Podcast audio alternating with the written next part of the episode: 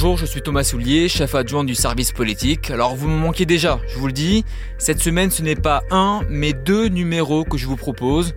Après vous avoir euh, raconté les tenants, les aboutissants de ce voyage d'Emmanuel Macron au Proche-Orient, je vais vous amener en immersion, et oui en immersion, dans ce voyage présidentiel qui a tant fait parler. Avec moi, un grand témoin, Patrick Sauce, vous le connaissez, vous le voyez souvent sur BFM TV, eh bien il était l'un des seuls reporters français qui a pu suivre le président minute par minute. Bienvenue dans ce numéro spécial du service politique.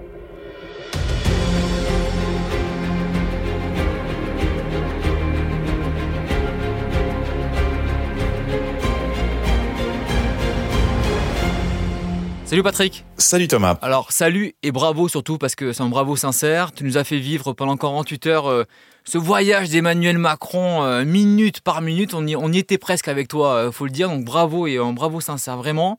donc tu étais, tu n'étais pas un reporter qui suivait Emmanuel Macron tu étais embarqué avec le président. Alors pour ceux qui nous écoutent, ça veut dire quoi être embarqué avec le président? Alors c'est vrai que sur ces, euh, ce genre de euh, déplacement à l'étranger, il y a en général euh, très peu de journalistes qui sont acceptés. C'est, c'est pas du tout de la, la censure, c'est juste que ce sont des déplacements sensibles.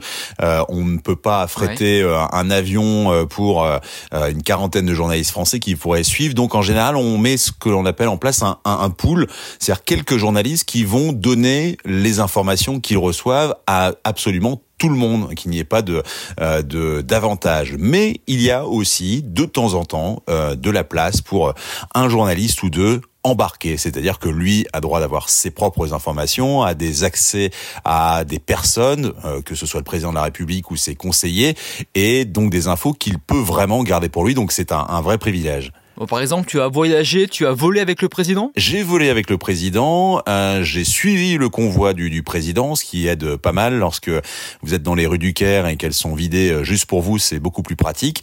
Et euh, surtout, alors on, on, va être très clair, moi je suis monté dans son A330 présidentiel, qui est qui est euh, en fait qui ressemble à un, un avion de, de, commerce, un avion commercial de l'extérieur, et à l'intérieur vous avez des, des sièges business, on va dire, pour ceux qui sont à l'arrière il y a euh, une table de, de réunion euh, plutôt vers l'avant, et puis il y a euh, mhm. une salle avec un lit pour le, président. Et le, président est, venu me saluer euh, comment tout début avec une phrase qui déjà m'a mis à la puce à l'oreille. il m'a dit bon alors, vous ne savez pas quand vous allez rentrer, hein Voilà. Donc je me disais que ça allait être un voyage qui allait sortir de l'ordinaire. Petite pression parce qu'en effet, quand tu quand tu décolles, euh, tu connais quelques bribes de, de programme, mais tu n'as pas du tout le programme entier dans les mains. J'arrive à Orly au pavillon d'honneur, il est euh, minuit, minuit et demi. Euh, je sais qu'on va décoller sans doute vers 1h30, 2h du matin. Je connais ma première destination, c'est Tel Aviv. Je connais mon programme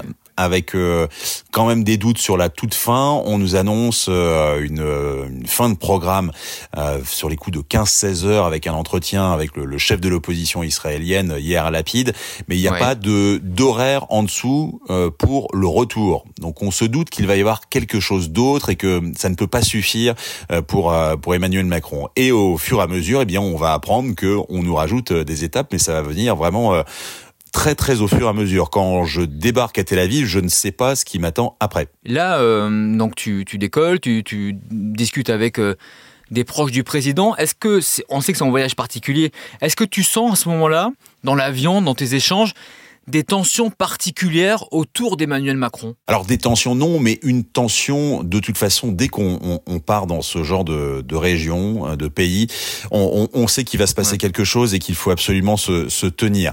Euh, L'idée d'un déplacement euh, présidentiel, c'est euh, qu'on en dise quelque chose, que ça fasse du bruit, du bon bruit. Mais lorsqu'on va au Moyen-Orient, et ça, ça date depuis euh eh bien le, le, début du conflit israélo-palestinien, lorsque vous avez un déplacement, on se souviens des, Jacques Chirac, mais Nicolas Sarkozy, François Hollande, c'était parfois compliqué. Ça fait toujours du bruit.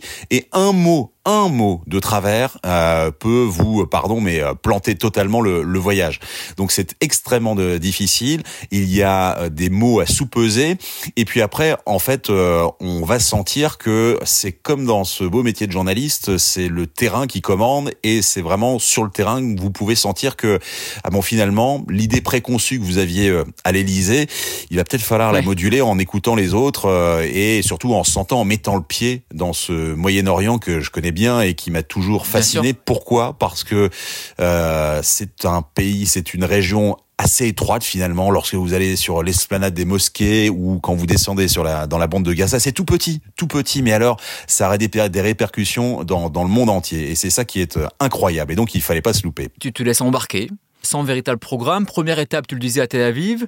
Euh, est-ce que là tu as un accès total euh, à cette conférence de presse entre euh, le Premier ministre israélien et Emmanuel Macron, avant c'était juste le président. Est-ce que là, tu sens que tu as, les mains libres ou que tu es un petit peu mis de côté? Ça, ça, va être euh, différent selon les, séquences. Il y a une première séquence qui est, qui est très très émouvante, où, où là, j'arrive à me rapprocher assez près, mais en restant juste devant la porte. C'est avec les familles, les familles des disparus, les familles des morts, les familles des blessés. Hein, on est à l'aéroport. C'est la première rencontre. Voilà, on, on, est dans un pavillon qui est euh, quasiment le plus éloigné de l'aérogare, je dirais, du terminal de, de Ben Gourion, et on est avec les, les familles. Et là, je, je vois que euh, voilà, ce rôle de journaliste embarqué me permet de au moins sentir, voir et ressentir vraiment cette cette émotion. Ensuite, euh, ça se passe relativement rapidement. Euh, moi, je connais le l'axe autoroutier entre Tel Aviv et Jérusalem, et c'est en général lorsque tu es avec une voiture de location, c'est c'est environ trois quarts d'heure. Moi, je me dis que euh, on va mettre 20 minutes pour y aller avec le convoi. Pas du tout. Pas du tout. On nous réserve simplement une voie, mais pour le reste, on est dans la circulation israélienne euh, un, euh, un, mardi matin comme un autre. C'est étonnant ça, Patrick? C'est étonnant. Oui, c'est vraiment étonnant parce que euh, on, on, se dit. Alors encore une fois, moi j'y suis allé plusieurs fois en reportage. des alertes à la roquette, il y en a malheureusement régulièrement sur Israël. Là beaucoup plus forcément, mais on se dit c'est trois quarts d'heure avec des voitures et des, des minibus qui vont être forcément sous la menace. Oui, mais en fait c'est une façon de dire que bah ça peut être le défilé des présidents et des premiers ministres, chefs d'État, chefs de gouvernement, euh, on est dans un pays en guerre qui doit continuer à vivre. Alors donc, eh ben, on a respecté les feux rouges quasiment euh, et on a pris euh, nos trois quarts d'heure pour aller jusqu'au palais présidentiel. Donc ça, c'était vraiment étonnant, avec un accès assez libre au, au, président israélien. On pouvait vraiment aller juste à côté de la, la, porte, sentir les choses.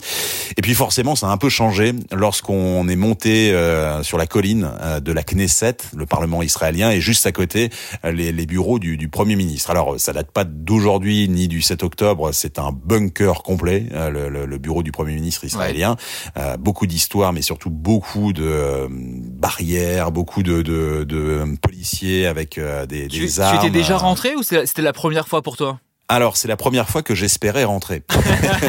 et on s'est retrouvé face au poste de sécurité et euh, des agents euh, du Premier ministre euh, très très aimables qui nous ont dit eh bien non, ce sera pas possible ce ne sera pas possible. Euh, le Premier ministre Netanyahou ne veut pas de presse. Euh, et là, on commence à s'énerver. Et là, t'as répondu, euh, do you want me to go, back, to, the my plane, pas osé Non, mais, mais tu, toi qui, qui a voyagé aussi avec les services poétiques euh, euh de, de confrères aussi, euh, effectivement, on monte assez vite sur nos grands chevaux en disant, bah voilà, c'est la presse française, on a besoin de suivre le président de la République, tatati, tatata. Et en fait, on nous explique en, en creux, enfin, au départ en creux, puis ensuite vraiment que le Premier ministre Netanyahou déteste déteste la, la, presse. Il y a même un conseiller qui va venir par me dire, vous savez, le, le Premier ministre Netanyahou est en guerre. J'ai bah oui, oui, j'ai bien compris. Non, non, mais en guerre contre la presse. ah, après la presse euh, israélienne qu'il déteste et la presse française aussi qu'il déteste. Et donc euh, on va se retrouver là pour le coup totalement euh, bloqué et ça va être assez difficile d'avoir quelques informations, mais on les aura quand même parce qu'il y a des, des, conseillers dans, dans la salle et on va on va sentir un peu les choses. Surtout que derrière on a droit à ce qu'on appelle un, un débriefing. C'est le conseiller diplomatique d'Emmanuel Macron, Emmanuel Bonne, qui va nous faire à la fois le, le briefing off. Alors là, je donne des, un peu de, jargon. Le off, ça veut dire que euh, il nous donne toutes les informations et que derrière, lorsque eh bien vous êtes sur BFM TV et que vous lisez un urgent ou un bandeau disant source Élysée, ben voilà, c'est ça un briefing off. Et puis il y a encore un autre anglicisme. On a des briefings deep background. Voilà, c'est la diplomatie française, mais elle parle anglais. Et, et là, on nous donne vraiment des choses des éléments de contexte euh, qui sont parfois euh, très très importants, mais on ne peut absolument pas citer à l'Élysée. On, se débrouille, la langue française pour le coup est assez riche et, on essaye de, mettre ça dans nos mots.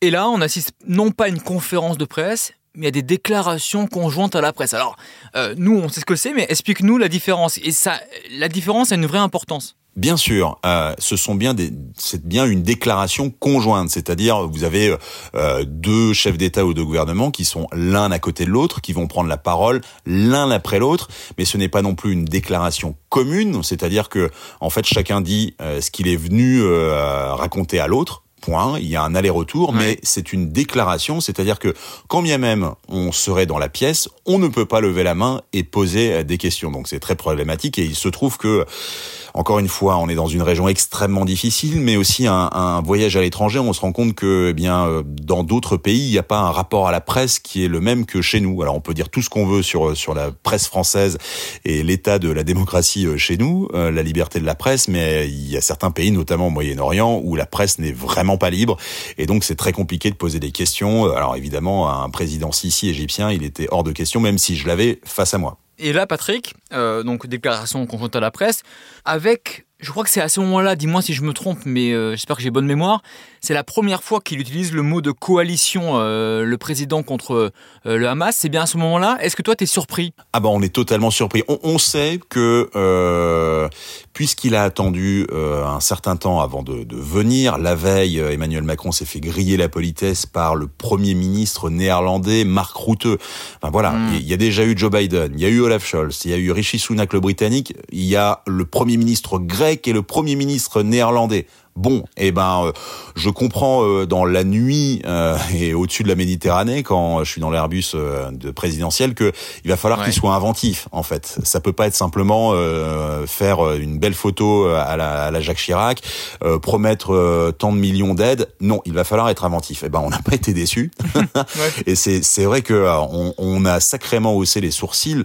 Je rappelle la première idée lorsqu'il arrive, c'est de parler à Benjamin Netanyahu de la coalition de 80 pays contre Daesh en Irak et en Syrie qui pourrait s'étendre au Hamas.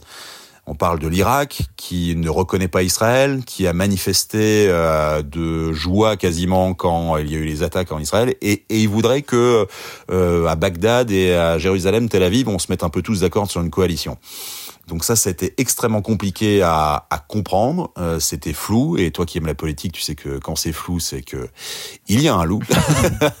et donc, mmh. euh, et c'est là que je reviens. Martin Aubry. Oui, exactement. Et c'est là que je reviens à mon idée la de. La grand-mère de Gérald Darmanin aussi, mais bon. Voilà. Oui, c'est vrai. Mais euh, c'est là que je reviens en fait à, à l'idée que euh, la diplomatie, c'est comme le journalisme, c'est le terrain qui commande parce que on va comprendre au fur et à mesure des rencontres euh, d'Emmanuel Macron avec d'autres dirigeants que très bien, il arrive avec une idée préconçue comme nous parfois, on arrive en reportage avec une idée préconçue, puis la rencontre, les sensations font que on va modeler un peu son, discours ou son reportage nous, concernant.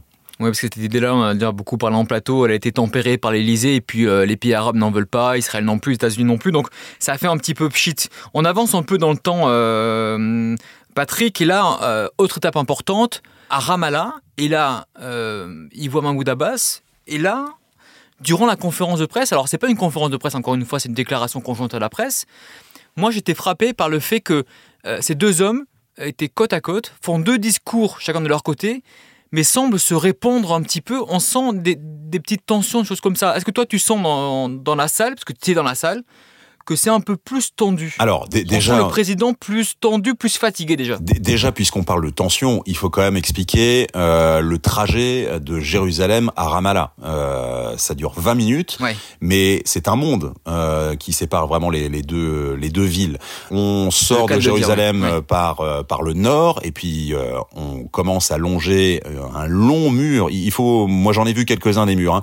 en Israël, à Chypre aussi. C'est toujours très impressionnant. Moi je c'est te, ça me met extrêmement mal à l'aise les les murs comme ça. Et c'est donc un mur qui qui sépare Jérusalem, le nord de Jérusalem, de la Cisjordanie, avec des miradors. Et à un moment, eh bien, euh, on était prévenu évidemment, mais euh, on arrive, on voit énormément de soldats israéliens, on passe le checkpoint. Alors moi, je suis dans le convoi présidentiel, donc euh, je, je n'ai pas à montrer mes papiers. Et puis à un moment, eh bien, moi, je suis dans, hein. oui, mais jusqu'à la l'extrême limite de la frontière. Sauf que moi, mon bus, il est piloté, conduit par un Israélien. Hors de question de poursuivre. Donc, je suis obligé de descendre. On doit faire extrêmement vite. Je contourne la voiture d'Emmanuel Macron. Euh, le président, lui, reste à l'intérieur. Il y a des soldats.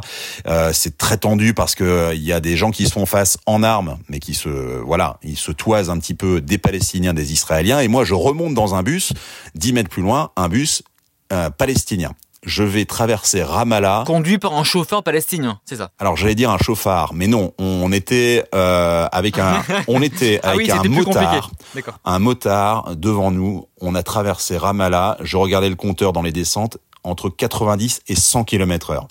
Dans les dans les rues de Ramallah avec euh, un euh, un militaire, un soldat à chaque croisement. Et la foule sur les côtés. On a su après qu'il y avait des manifestations anti-Macron avec euh, des des portraits qui étaient brûlés, mais mais on est arrivé mais à toute berzingue dans devant le palais présidentiel. Et effectivement énorme tension euh, des, euh, des officiers de sécurité. Après, pour avoir déjà été en Cisjordanie, en fait, c'est une tension qui existe depuis 50 ans. Donc, euh, il faut classique. pas. Oui, c'est classique, mais c'est très tendu. Ouais. Et alors, euh, pour te, c'est là que c'est intéressant de parler des coulisses. Je sais que euh, le téléspectateur, lorsqu'il euh, regarde cette euh, déclaration de Mahmoud Abbas, il lit un texte qui est un réquisitoire incroyable contre euh, comment Israël et ses bombardements. Puis tu as effectivement, si tu regardes ça à la télé avec le son de la télé, Emmanuel Macron, en fait, il est parti avec, euh, il était un petit peu malade, il a pris un coup de froid, il avait une, une voix un peu un peu éraillée. Et donc euh, chacun fait son euh, fait son truc. Mais en fait, si tu es dans la salle, tu te rends compte que ça part de la tension, mais qu'en même temps, encore une fois, tu reviens sur des mots qui sont très importants. Et Emmanuel Macron, ça, on ne le voit pas parce que il n'y a pas une réalisation euh, folle, ce sont les Palestiniens qui gèrent tout, il n'y a pas deux caméras. À un moment... Ouais, il y, a- y a euh, une caméra juste sur le visage de la personne qui parle, on voit pas la réaction de la personne à côté. eh ben moi je te la donne. Donc lorsqu'Emmanuel Macron euh, dit Oui, voilà, ça, je fais la différence entre les Palestiniens et le Hamas, mais le Hamas est un comment est une organisation terroriste et il faut condamner euh, le, le Hamas comme une organisation euh, terroriste. Et à côté, mais il est hors champ, Mahmoud Abbas, il acquiesce. Il acquiesce. Et ça, Mmh. euh, les, les jeux, parce que c'est passé en direct à la télé ça. palestinienne, ils n'ont pas vu ça. Mais euh, il a pris des risques. C'est ça la Ouais, diplomatie aussi. Hein. C'est tendre une main euh, physiquement, c'est aussi acquiescer. Et il y a un autre moment, lorsque Mahmoud Abbas reprend la parole, il finit par dire voilà, nous, nous voulons la paix. C'est un, très beau message finalement sur la fin. Il dit, nous, vous savez, vous, nous reconnaissons Israël. Et là, il, il poursuit sa phrase. Il y a un conseiller qui est en train de se lever en disant mais il est totalement fou. qu'est- qu'est- Qu'est-ce qui euh, Mais je veux que Israël reconnaisse aussi euh, euh, l'État Ouais. palestinien. Nous voulons les deux. Et là, le, le conseiller en fait, c'est Rassi. Mais euh, on, on sent que il y avait une énorme pression que ces mots-là. On, on parle d'un type qui a 88 ans. Derrière lui, il y a deux portraits. Il y a le sien et celui de Yasser Arafat. Euh, voilà, c'est tout un poids de, de, de l'histoire qui, qui, qui est là juste devant nous. Et, et chaque mot, chaque mot compte à, Ramallah comme à Jérusalem. Tous les euh, mots sont pesés évidemment. Alors euh, j'arrive à la fin, dernière étape, et cette fois-ci étape surprise, Jordanie et puis euh, l'Égypte. Comment ça se passe C'est l'entourage du président qui, qui t'en parle en disant voilà on va aller là et là. Euh, euh, Ah non, pas non, le dire non, encore non, non, c'est moi euh, qui la en sécurité. parle. Comment ça se passe? Je peux te dire que c'est moi qui en parle, qui est bon alors, vraiment. Allez, tu peux nous le dire. C'est, enfin, je, je vois une conseillère, un conseiller du pôle diplomatique. Ça, tu peux nous le dire. Il, il va aller voir Abdallah. Donc c'est, plutôt comme ça. hein. Je peux te dire qu'on a tiré les verres du nez et qu'à chaque fois on se dit bon, il va quand même aller voir Abdallah. Et puis on a une rumeur, mais en fait c'est, c'est plutôt euh, là, une espèce de méthode quoi. On se dit bon, si s'il va voir Abdallah, il va aussi voir Sisi en Égypte. Mais c'est nous qui nous disons et euh, nous n'avons jamais de confirmation euh, immédiate oui, peut-être oui, peut-être euh, que non. Et puis euh, c'est limite dans l'avion, quand je monte dans l'avion, que euh, comme si tu étais sur un vol Air France, tu appuies sur l'écran qui est devant toi, puis euh, t'as la carte du monde et tu vois qu'il y a écrit comment Tel Aviv, Amman. Bon, ok, on va à Amman. Et ça, ça s'est passé vraiment comme ça. Et le Caire, on l'a su assez très très tard aussi. Mais on a compris en fait Ouais, que que qu'ils avaient prévu un programme A, et puis si ça marchait, il y avait peut-être le A prime, et que si en plus le A prime marchait, ben on pouvait passer à, à peut-être l'étape B mais c'est ce qu'on nous a vendu, c'est-à-dire que ça aurait pu se terminer, si ça s'était mal passé avec Netanyahou, euh, voire avec Mahmoud Abbas, ça aurait pu se terminer par un, un retour à Paris euh, dès, euh, dès le soir, dès le premier soir, bien sûr. Oui, oui, ça aurait pu. Patrick, selon toi, euh, pour faire le bilan, Emmanuel Macron est allé là où il voulait aller, il a fait le programme complet. Est-ce qu'il était content de son voyage officiel malgré cette polémique sur la coalition C'est vraiment très compliqué. En fait, moi j'avais du mal à être lucide quand j'ai atterri à Villacoublay euh, sur les coups de 1 heure du matin euh, à la fin de 48 heures totalement folles où euh, voilà, on a l'impression que il s'est dit des choses, que les choses ont il y a, y a, les choses très concrètes qui font que c'est potentiellement une réussite. moi, je vois notamment l'envoi de ce de ce navire qui est un navire hôpital, mais un navire militaire. Et là, pour le coup, c'est une action extrêmement concrète et en plus message politique très fort parce que c'est un navire hôpital, mais un navire hôpital, mais aussi un navire militaire. Donc, tu dis aux Américains, bon, bah, voilà, vous envoyez des porte-avions pour faire la guerre, nous on envoie un, navire hôpital pour faire la paix. S'il a réussi à envoyer euh, ce gros bateau gris qu'est le tonnerre euh, devant Gaza, c'est qu'il a eu l'autorisation de Netanyahou. Et eh ben ça, c'est un petit pas. Euh, ce qu'on comprend, c'est que pour prendre un peu de, de, de hauteur, c'est que voilà, Emmanuel Macron, il a, il a bien compris, il ne le dira jamais, jamais, qu'on, que la France n'est plus une puissance d'équilibre. C'est, c'est pas nous, c'est les Américains qui dictent le jeu militaire. Mais nous, eh ben voilà, c'est ce qu'on m'a dit à chaque fois, mais, mais tu voulais quoi, Patrick? Qu'on reste tranquille, les bras croisés euh, à Paris? C'était un peu la réponse euh, tarte à la crème. Donc euh, voilà, effectivement, cette idée de coalition, c'est devenu une initiative pour la paix et la sécurité initiative, c'est-à-dire qu'on a pensé à quelque chose et maintenant il va peut-être falloir euh, penser, euh, voilà, le, le concrétiser. Donc euh, c'est un petit pas. Il a réussi à envoyer de l'aide humanitaire à Gaza, un bateau, un avion qui va décoller ce, ce samedi.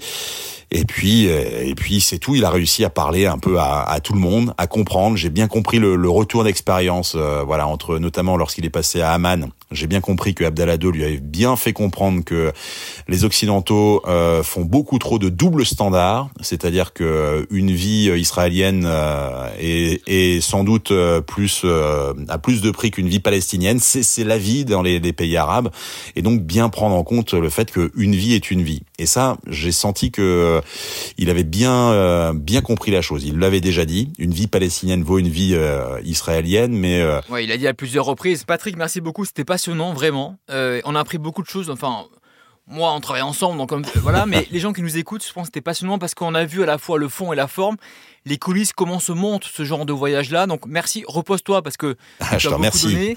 J'espère qu'il t'a pas filé sa crève, Emmanuel Macron. Ça va Non, ça va, mais, mais il va vite falloir reprendre. En fait, il faut décrocher un petit peu parce que c'est extrêmement prenant ce conflit israélo-palestinien. Je peux te dire que au-delà de la fatigue physique, fatigue, enfin la fatigue physique, tu vois, eh ben il faut peser. Nous aussi, euh, on a on a vraiment beaucoup de responsabilités dans, dans chaque mot. Euh, voilà, un bombardement, une frappe, une explosion, c'est euh, c'est pas la même chose, par exemple. Bravo Patrick. Je te remercie. Très vite à BFM TV. Repose-toi. Salut, ciao. Salut.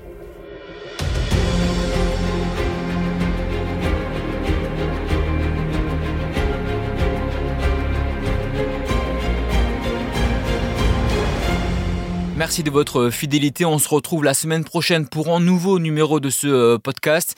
D'ici là, n'hésitez pas à nous mettre des petits commentaires. On lit tout. Vos petits likes, vos petits cœurs également. Merci et à la semaine prochaine.